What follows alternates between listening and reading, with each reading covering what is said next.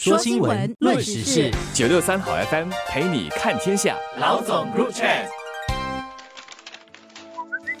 你好，我是罗文燕，华文媒体集团营运总编辑。你好，我是吴欣迪，联合早报总编辑。新加坡政府在星期四九月二十九日深夜出其不意地宣布推出最新一轮的房地产降温措施，来应对市场利率在近期显著增加的趋势，确保人们谨慎贷款买房。新措施主要是针对过热的祖屋转售市场。最直接、力度最大的措施是，私宅屋主从九月三十号开始，必须等上十五个月才能购买转售祖屋。在过去两年，有更多私人住宅的屋主转为购买祖屋，他们不少是在私宅价格强劲的当儿出售套利，转而购买转售祖屋。因为这类买家往往更有财力购买转售祖屋，甚至不必贷款。他们在买祖屋的时候可以支付更高的溢价，进而推动转售祖屋价格节节攀升。这也是推动百万元祖屋交易量大增的主要原因之一。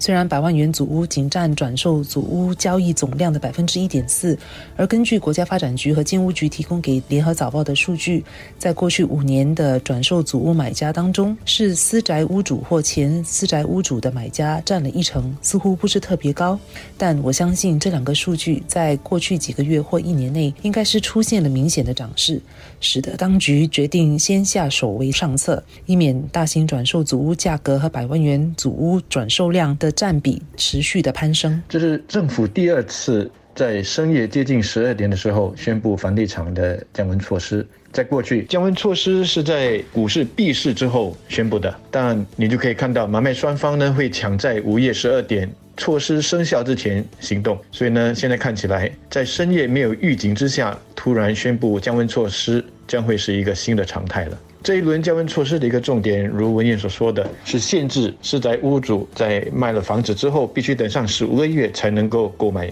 转售主屋。这虽然是一个暂时性的措施，但应该有助于抑制百万主屋的热潮。百万主屋虽然占总体主屋转售交易量的百分之一点多而已，但是从实际数据来看，它却是一个上升的趋势。今年头九个月的百万主屋就已经超过了去年全年的这个数据了，因此难免引起了公众的关注。过去几个月，在报道百万主屋的新闻的时候，我们都一直在询问当局，这些转售主屋的交易当中，有多少的买家是属于私宅无主的，但一直要不到有关的数据。这次总算是给我们问到的，是大约百分之十。百分之十说大不大，说小也不小。少了这百分之十的潜在买方的需求，它不会完全的就抑制了百万主屋的交易，但是至少会影响买气。当市场的气氛稍微缓和下来了之后，市场。就应该会比较冷静一些了。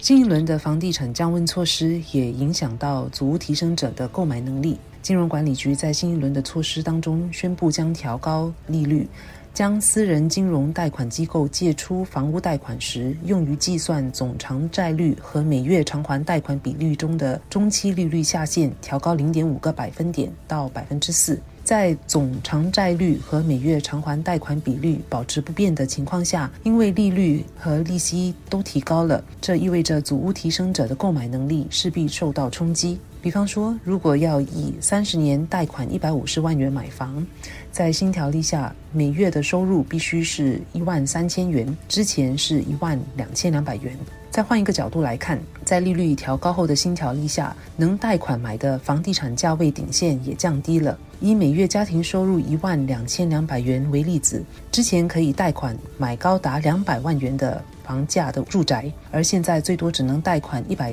四十一万元来买一百八十八万元的单位。此外，转售祖屋市场少了私宅屋主的需求，价格想必也会缓和，祖屋主也会更难以高价出售现有的单位。这些因素都会将使得那些有意要出售祖屋转而购买私宅的屋主更难如愿以偿。少了祖屋提升者的需求，私宅市场想必也会受到一定的冲击，特别是大众化的私宅项目，因为这类项目是最受祖屋提升者欢迎的。首先要强调一下。文件所说的这个利率下限呢，它不是贷款者真正缴付的利率，而是在计算他能够贷多少钱的时候用来计算的最低利率。因此，那些向金屋局贷款的人，虽然现在的利率下限呢已经调高到百分之三，但是贷款者真正还的优惠利率还是维持在二点六八千，变的只是在计算总贷款额的这个利率调高了，他最终能够接到的这个钱呢就少了。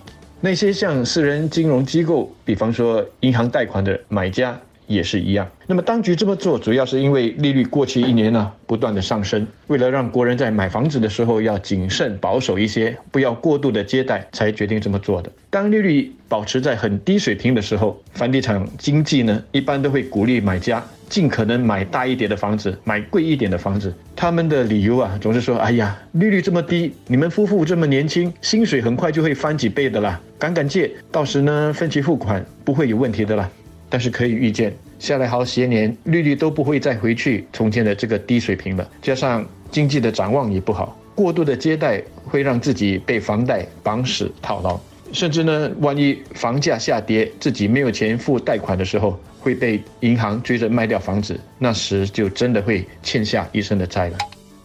新加坡的住宅价格在近两年内涨势强劲，在二零二零年第一季到二零二二年第二季的这两年期间，私人住宅价格平均上涨了将近百分之十九，祖屋转售价格这同期的涨势更猛，将近百分之二十五。政府上一轮的降温措施是在九个月之前，最近又再一次出击，显示九个月前的降温措施并没有实质的为房地产市场降温。最新一轮的措施，相信会马上为火红的大型转售祖屋市场降温。转售祖屋市场放缓，预期也将冲击私人住宅市场的需求，特别是中央区以外的私宅市场。当然，这不一定会完全缓和或抑制转售祖屋或私宅价格的涨幅。新规定虽然排除掉一部分想要从私宅降级到祖屋的买家。但在新条例下，五十五岁及以上想要卖掉私宅、买四房室或更小转售祖屋的年长人士可以豁免等待期，这可能会反而引发四房室转售祖屋价格上升。此外，本地还有许多现金充裕的买家，还有打算在本地投资房地产的外国人，这些买家都不必贷款买房，不会受到最新一轮措施的影响。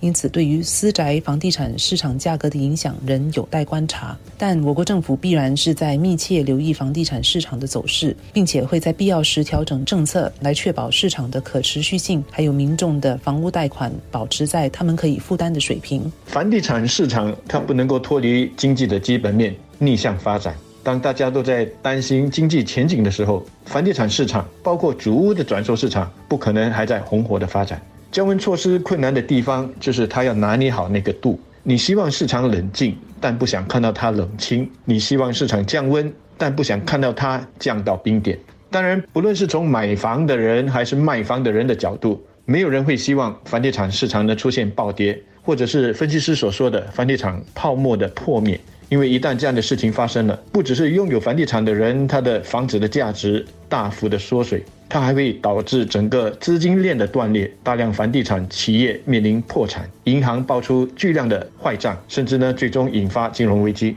政府出台新一轮的降温措施，就是要防止房地产泡沫的出现。而这一轮的重点就是预防高利率所带来的泡沫风险。市场上一回经历的这个高利率时期啊，追溯起来应该是已经是二十多年前的事了，相信很多人都已经忘记了。对现在买房子的年轻人来说，甚至可以说他们不知道曾经有过这样的一段时期。但种种的迹象显示，利率还没有见顶。而且见顶了之后还不会急速的下跌，而是会维持好一段时期。所以如果不出手干预，房地产市场泡沫化的风险就会越来越真实，千万不能够小看。所以买房者大家要调整心态。那我也希望房地产经济呢，也不要为了他们自己眼前的自身利益，继续的用以前的那套促销的方式促销他们的房子。